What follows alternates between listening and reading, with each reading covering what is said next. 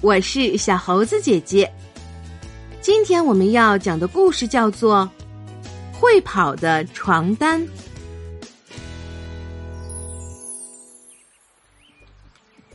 大森林里一直在下雨，昨天雨终于停了，可又刮起了大风。刺猬邮递员讨厌刮风，黄鼬糕点师也讨厌刮风。不过，洗衣店的主人最喜欢刮风，因为晾的衣服很快就能干了。看。洗衣店后面有一根长长的晾衣杆，兔子正在晾衣服呢。这里挂满了衣服，有山羊的红背心、老鼠牙医的白大褂、鸽子奶奶的口罩、獾的床单、青蛙的背带裤、黄鼬的白围裙。衣服晾好后，兔子出门了。他一手提着洗衣篮，一手提着水桶。原来他又要去池塘洗衣服了。很快，衣服就洗完了。兔子提着水桶回到洗衣店，请帮我洗洗帽子吧。四位邮递员送来了他的帽子。我要去参加朋友的生日聚会，辛苦了。老鼠小姐拿来了她的外套。能帮忙刷刷鞋子吗？开鞋店的鼹鼠来了。这是被咖喱弄脏的桌布，相信你一定能洗得干干净净，就像变魔术一样。开饭店的豪猪抱来了一大堆的桌布，嘿，都交给我吧。兔子提着满满的洗衣篮又出门了。就这样，兔子每天在洗衣店和池塘间穿梭不停，来来回回好几次后，兔子回到洗衣店。咦，怎么不见了？兔子大吃一惊，手里的水桶掉到地上。长长的晾衣杆上，之前还晾着的欢的床单不见了。哎呀，我忘了用夹子把床单夹住了。欢的床单雪白雪白的，上面还绣着欢名字的第一个拼音 H。这可是獾最喜欢的床单，如果床单丢了，獾该多难过呀！我得去把床单找回来。说着，兔子冲了出去。兔子经过鼹鼠鞋店，又经过老鼠牙科诊所，它绕着池塘找啊找啊。兔子想，床单那么大，那么白，肯定很容易找到。可是鞋店前没有，牙科诊所的栅栏上没有。蜥蜴家的屋顶上也没有。兔子想，从高处向下看，应该能找到吧。兔子去找鸽子奶奶，可是鸽子奶奶不在家。他又去找臭鼬帮忙，可是臭鼬马上要出门，满脑子都是旅行的事。他盯着地图，时不时的吹吹口哨，点点头。看来臭鼬也没空帮忙找床单。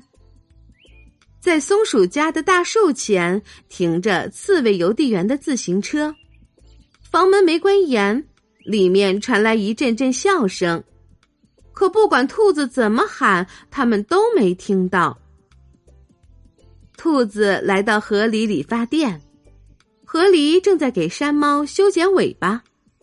理发店的屋檐下挂着一块三角形的绿布，客人刮胡子的时候，河狸就给他围上这块布。那么床单去哪了呢？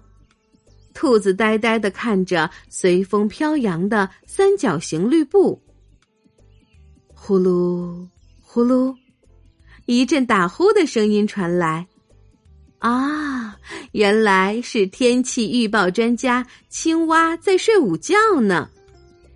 青蛙家的墙上贴着一块又大又圆、像太阳一样的红布，红布刚染完颜色，颜料还没干呢。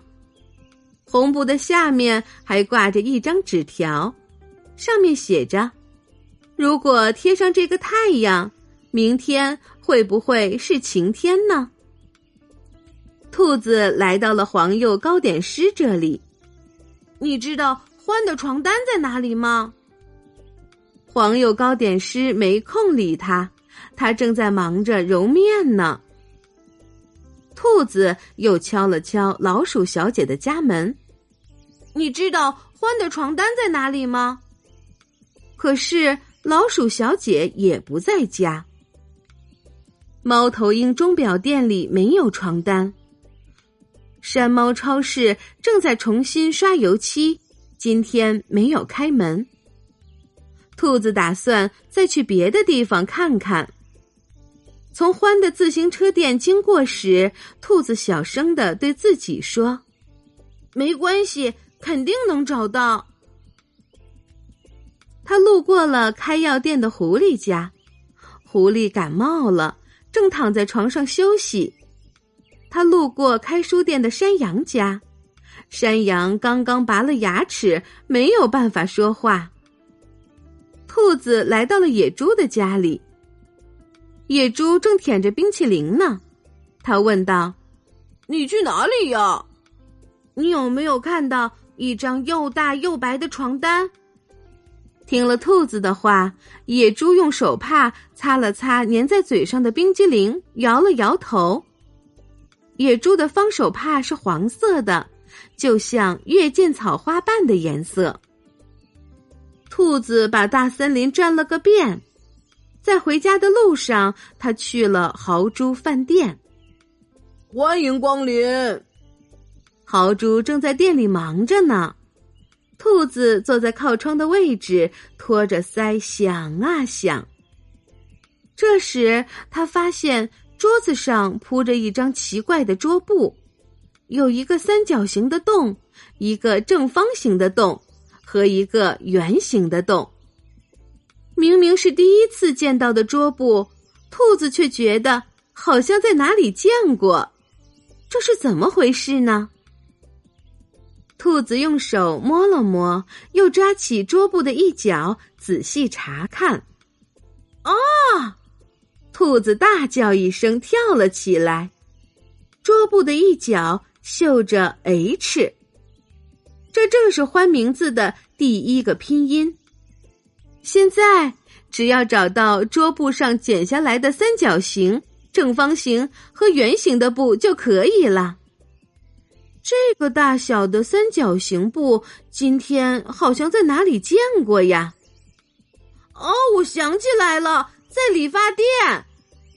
三角形的洞。和理发店挂着的三角形绿布一模一样，圆形的布嘛，今天也在哪里见过？